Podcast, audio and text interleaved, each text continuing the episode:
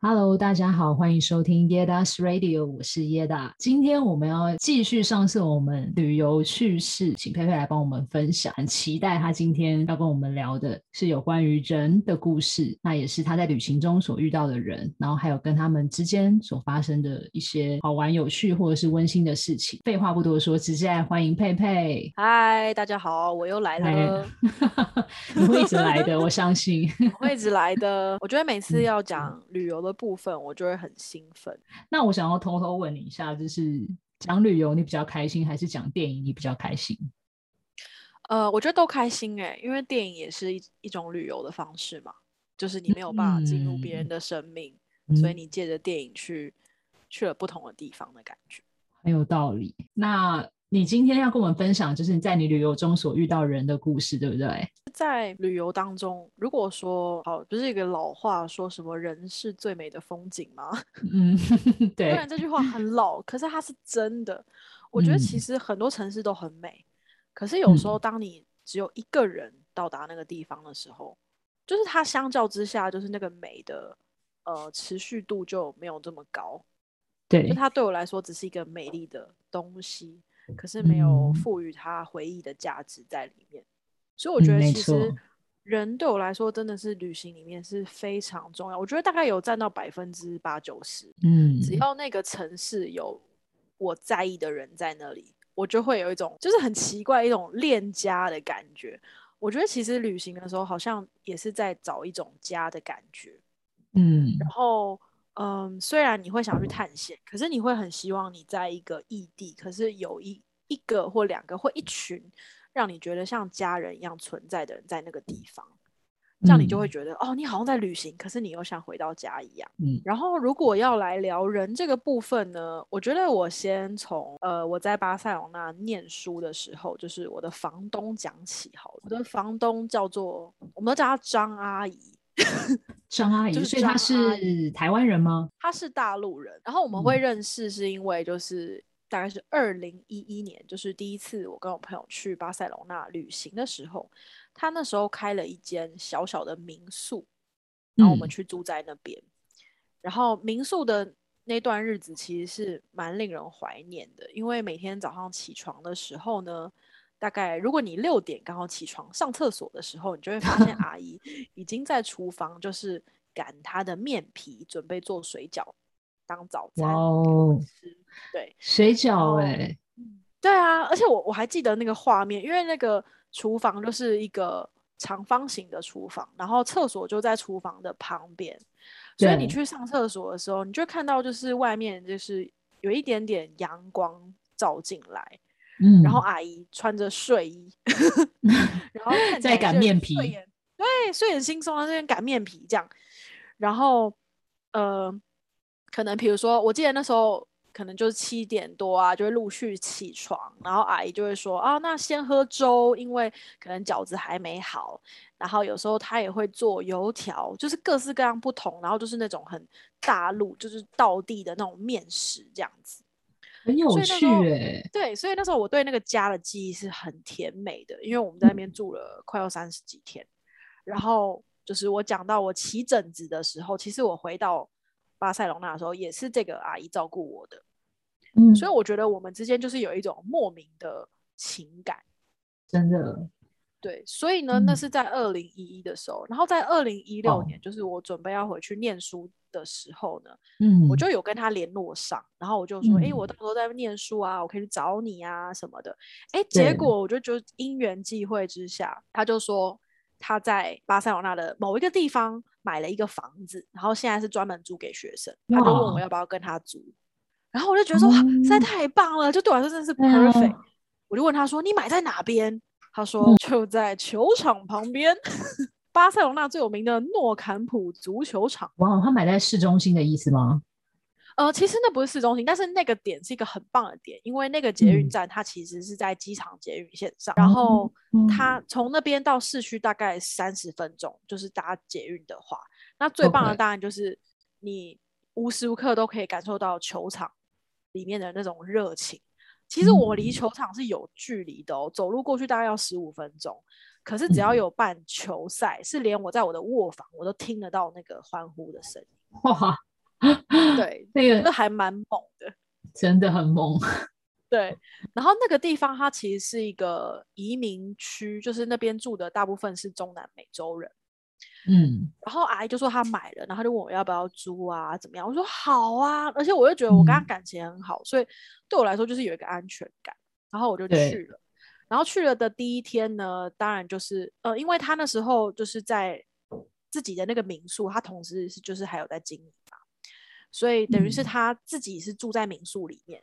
嗯然后我跟其他就是跟他租房子的学生是住在就是球场旁边的那个家。然后阿姨就是第一天我到巴塞隆纳的时候，我就去他家吃饭。嗯、然后回他家吃饭的时候，我就觉得那个回忆又起来了，因为他们家有一个露台，然后露台上面有一个大的桌球桌，但是我们都没有人会在那边打桌球，就、嗯、我们都在那边吃饭。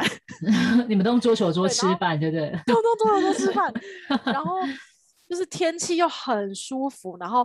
我那天就去他们家，然后吃饭什么，就是你会觉得你好像回家了。嗯，然后我觉得我跟他特别的关系是，虽然我们有房东跟房客的关系，可是我觉得他很像我在那边的一个妈妈。嗯，我记得就是那那时候就是有几次，可能也没有几次，就一两次，我心情没有很好，然后我下课的时候就是跑去他家，然后去他家的时候，其实有一次呢，我觉得他是有发现，就是因为我进他们家的时候。我平常的就是惯性，就是他都会在厨房煮饭，我就会一直在旁边跟他聊天。嗯、可是我那天就是出奇的安静，那我觉得他有发现，然后他就问了我几句，然后我就随便的跟他聊一聊，也不是随便，就是我觉得我没有办法太多的回应他这样。嗯、然后呢，他会用就是你吃了吗？我觉得这是他安慰人的一种方式，嗯，就是关心你的感觉。对，他就是会用食物去疗愈你吧。应该这样说，嗯、就是他可能他讲话是一个非常直的 那种人，所以我知道他对，所以他其实不是会用一个什么温柔的安慰去安慰你，嗯、但是就是对他来说，他为你做一顿饭就是安慰你的一种方式。之后就问我说：“你吃了吗？”我就说：“还没。”然后他就说：“你要不要吃面疙瘩？”嗯，我就说：“好。”然后他就开始擀面，他真的是随时都有面团可以擀，对对对，他可以擀。好，然后他就说。而且超香，那个汤超香，那个面团也超香。他手艺应该超好，他手艺超级棒。嗯，他就说这个面疙瘩就是他小时候最喜欢吃的什么什么。然后他就擀完面之后，就是用手直接捏出一个形状，然后丢到汤里面。然后我记得那个下午，就是我们安静的，就是坐在那个餐桌，然后一人吃一碗，就是很大碗的面疙瘩。然后其实我在吃的时候，我就想哭，因为我觉得那个是他表达爱的一个方式。然后，嗯。当下我就觉得，不管我发生什么事，我现在在这里，我就是很安全。对，我就是被爱。然后他也都会跟别人说我是他女儿，哦、真的、哦。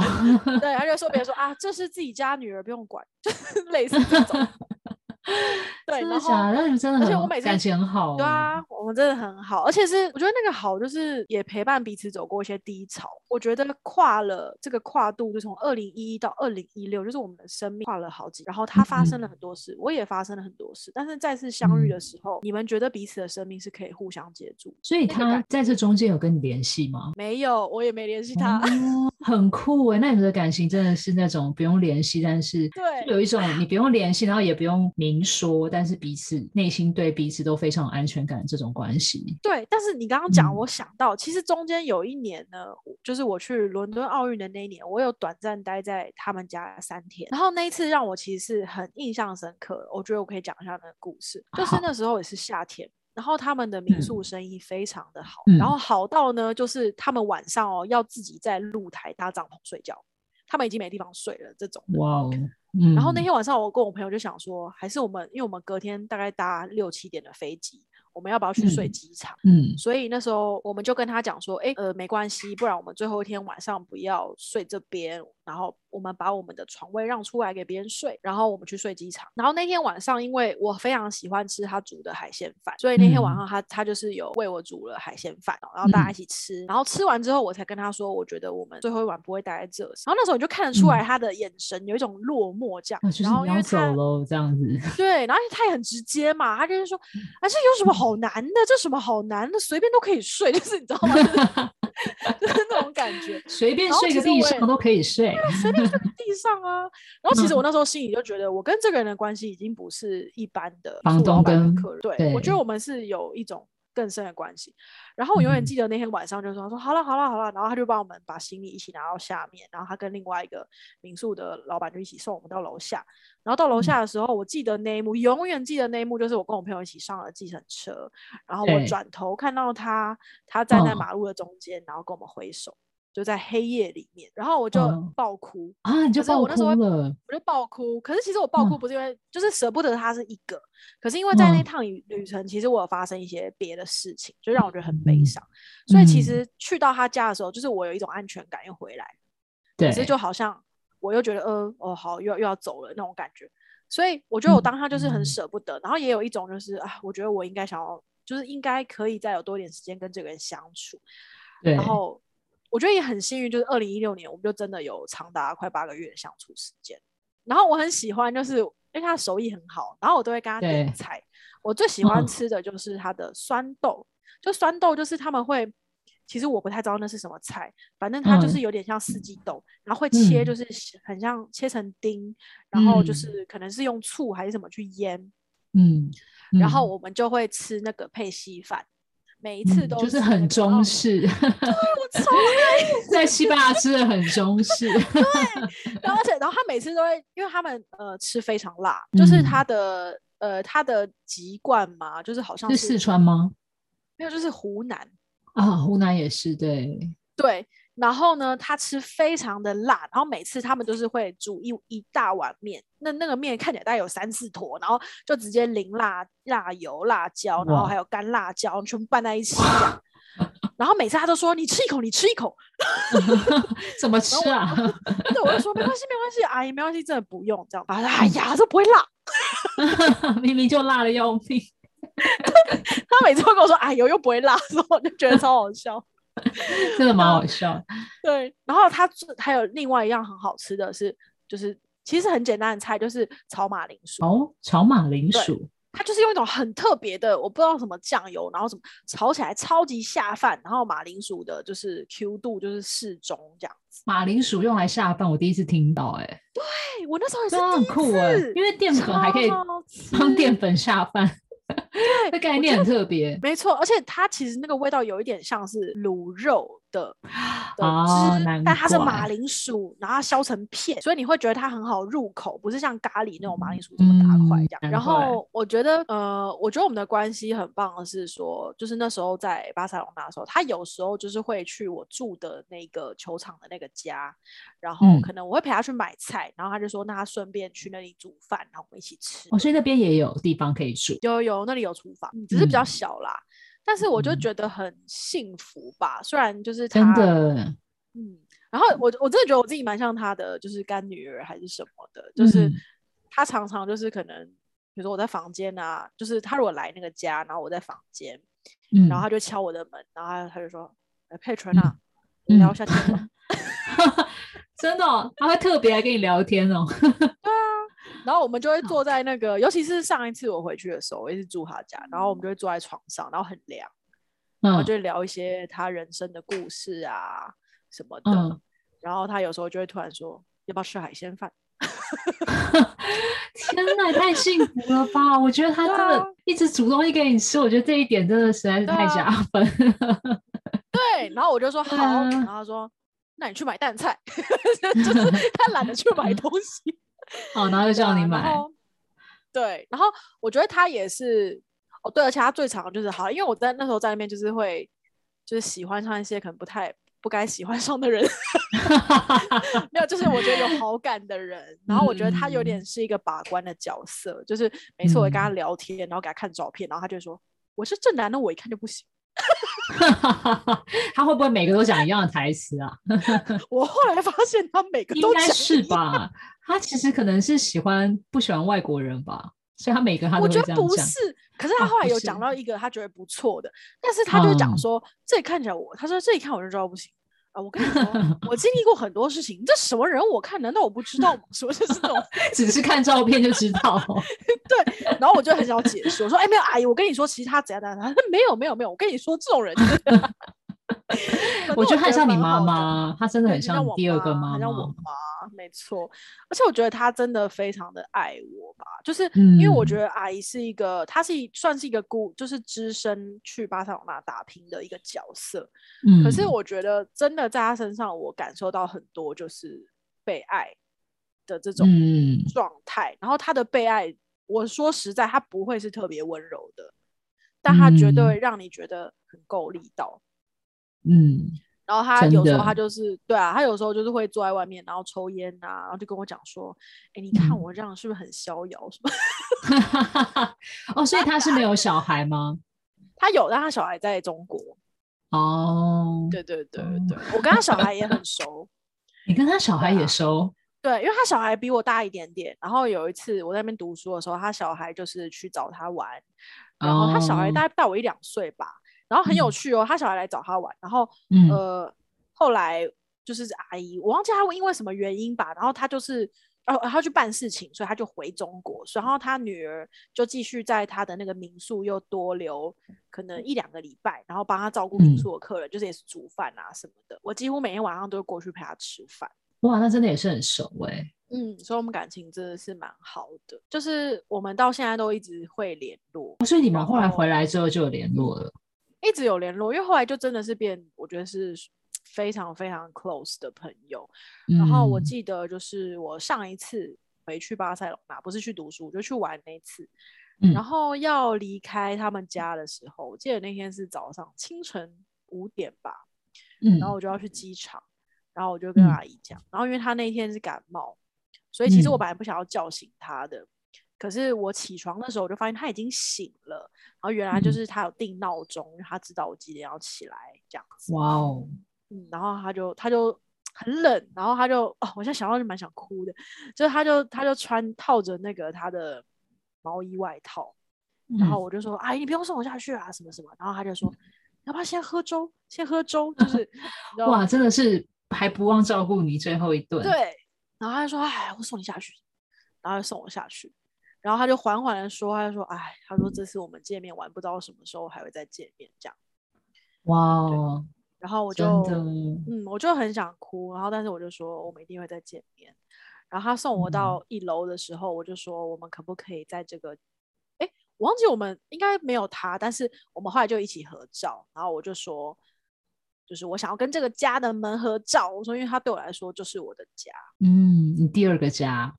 我第二个哇，真的很感人的故事哎，嗯，超爱。我们两个最喜欢的就是哦，有时候我出去，然后我就会看到，比如说在在巴塞罗那的时候，可能我看到一些蛮漂亮的丝巾啊什么的，嗯、我就会买，然后买回去，然后想要送他这样。然后因为他已经、嗯、就是他目前是孤家寡人，然后嗯，就是他周边的朋友就是。也想帮他介绍对象啊什么的，所以我每次都跟他说怎么样，最近我们约会啊，什么这种。那他有吗？呃，我不知道，我们后来没有细 聊这个。然后他他每次都说啊什么，不要讲这个什么。他可能害羞，阿姨害羞，他可能害羞，可能害羞。好，我讲一个好笑的，好了，这世界上就是有蛮多人其实会吃兔子肉，还有青蛙肉。对对对对对，所以我觉得那是我自己不敢吃，嗯、所以。对，很可怕。我我们我没有觉得怎么样，但是有一次呢，嗯、阿姨就突然在客厅，就她就是在那边大啃东西。Oh my god！我觉得很可怕，我想到那个画面。然后不是她大啃东西，然后你知道那个东西看起来其实一点不可怕，那个东西看起来其实超好吃。它看起来有点像那个呃东山鸭头，就是就那种颜色啦。我是说那个，就它已经烹调过了，当然它烹调过。然后，然后是，就是它大小大概是就是呃手掌掌心的大小而已，就不大。嗯、然后椭圆形的，嗯、他这边吃的津津有味。我说你在吃什么？然后他就一边吃，哦、然后他就说我不跟你讲，你会吓到。哦、然后我说你在吃什么？然后因为我看那是一袋，知道吗？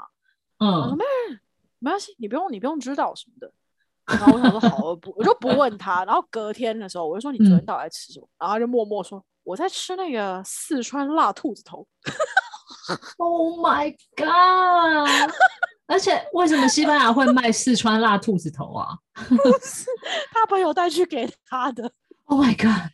他朋友坐飞机，然后带兔子肉给他。但是那个好像是属于一种，它应该不是那种生肉类，它是等于是什么腌制物还是什么，我不知道，就是猪肉干之类的吗？对对对对对对，就是那种感觉。哦，然后他就跟我说啊，这是什么什么四川辣兔子头，然后我就，然后然后他就说，我就跟你说，我不跟你讲，然后我说。辣兔子头，可是我看你一直吃，欸，哎，他 说一包有十二个，一包有十二个头，天哪，我的妈呀！我以为他是吃一只兔子，但是他是吃十二个兔子的头。这里应该没有，就是适合他的对象，应该还好。我的听众范围，对对对，那个吃兔肉是合法的，请大家不要就是背锅这件事情。没关系，台湾也有人，台湾也有人吃蛇，算了啦。对，就是养殖的，养殖的哈。对对对，反正就是我觉得这是我们生活上的一些好笑的事情啦。嗯，文化不同。对对对，文化不同，然后就是就是我觉得他有时候也呛呛的，但蛮好笑的。就像我们吃，就算我们吃鸭头、什么鸡胗、鸡鸡心，外国人也都不能接受啊，对对对对，觉得可怕要命。没 错，对啊，对，就是这个，就是大家每个人能接受程度不一样。但我觉得听起来阿姨就是一个很。真性情的人，我觉得蛮喜欢他。没错，完全是一个真性情，嗯、而且他故事就讲三天三夜你都听不完，还是可以邀请他来上节目。可能有点难。我知道，开玩笑。而且我我觉得他很他很嗨、欸，我想到他会拿一整罐的辣椒干的。嗯嗯，然后就是用筷子直接夹在那边吃哦。天哪，他真的吃辣程度已经超越一般可以想象。必须说，有一年我真的吃到他煮的麻辣锅，我跟你说，好吃到爆炸。真的假的？不会很辣吗？就是我难忘的美味，因为它里面其实都是用花椒，所以是麻的成分比较多。嗯，辣可能就是后劲，但是前面那个麻的部分，然后那天我记得是台湾的过年。我们去他家吃那个锅，嗯嗯、然后你知道他就准备很什么蒜牛肚啊，就那哦超赞，然后就是直接就是涮进去那个辣汤麻辣汤里面，然后他有为我准备一锅白汤，可是我那天就是有吃了辣汤，哦、我就觉得我可以接受。啊、天啊，好想吃哦！听你这样子讲，超好吃。真的还是就是等疫情结束之后，我们一起去巴塞隆拿抓吃。不过他现在个人就是。他现在个人是就是先回回到中国定居这样，他太先回中国定居了。没有，他他还会回西班牙，只是因为之前就是因为新冠肺炎，西班牙实在太严重，所以他就哦，他就赶快先先回去的。对，而且因为他大部分的家人还是在中国，所以我觉得就是他年纪越来越大，其实他也会想要跟家人在一起。嗯嗯，对啊，但是他也是蛮特别的，就是。家人都在中国，可他却一个人跑去西班牙奋斗。对，那就是他的故事，可能就真的必须由他来说。嗯，嗯，没关系，我相信有生之年应该可以吃到他的麻辣锅。真的，而且我跟你讲，我真的很想要请他来台湾，叫他来，然后叫他来做一桌菜。我一定会，一定会，而且我超想要让我妈跟他见面的。真的，你妈会好好感谢他这么照顾你。对啊。而且你记得有一次我，我我不是分享，就是说我很喜欢吃蛤蜊丝瓜微面，嗯嗯嗯。然后其实我一直都不知道为什么，我，一直都不知道为什么，嗯、因为我妈就说我从小，她从小没有煮这种东西给我吃。我后来就想到，就是我在那边生病的时候，阿姨煮给我吃的。哦，她连蛤蜊丝瓜微面都煮的这么好，没错，她煮什么都很好吃，而且她根本就可以开餐厅。我跟你讲，她真的很厉害。他什么都可以煮，这样。可是你看他煮饭的时候会吓到，那个火真的是大到就是热炒店的那种。可是我其实就是喜欢这种，对 对，就是要这样。我就会离开厨房，就是有一种很大火快炒的概念，对，感觉有生命危险。但是我跟你讲，煮菜就是要这样煮才好吃。对啊，而且那就真的是，嗯、就是所谓的什么手路菜嘛，就是手露菜。嗯嗯嗯，嗯对啊。而且我觉得最强的应该就是面食吧。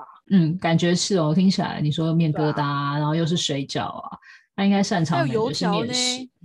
真的，就是各种面团有关的，他都可以。对啊。等你了，等你把他请来了。好，这就 是张阿姨的故事。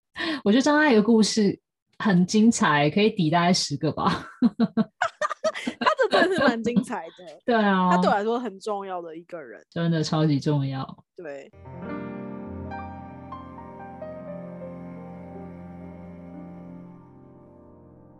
今天我要介绍的是一个来自美国 LA 的摇滚乐团 Hopstank 好把戏乐团。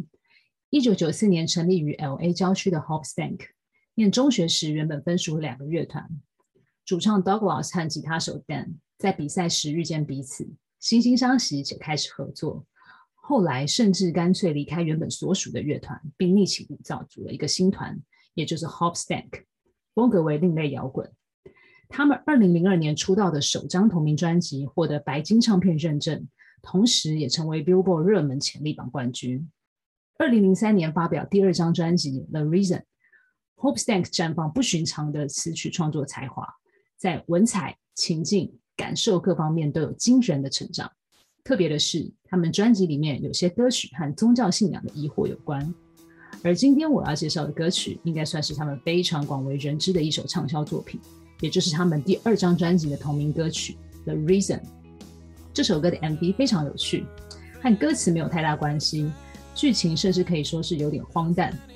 不过拍摄的手法及氛围却又有点适合这首歌的旋律。歌曲中主唱声线层层堆叠，以一种近似呐喊却又不会让人感到压力的唱腔，听来非常过瘾。现在就让我们来听听看这首由 Hope Stank 所带来的《The Reason》吧。最后。我想邀请所有喜欢这个节目的听众朋友，如果可以的话，多多分享这个节目，也帮我订阅追踪，并在留言区评论。我们下次见。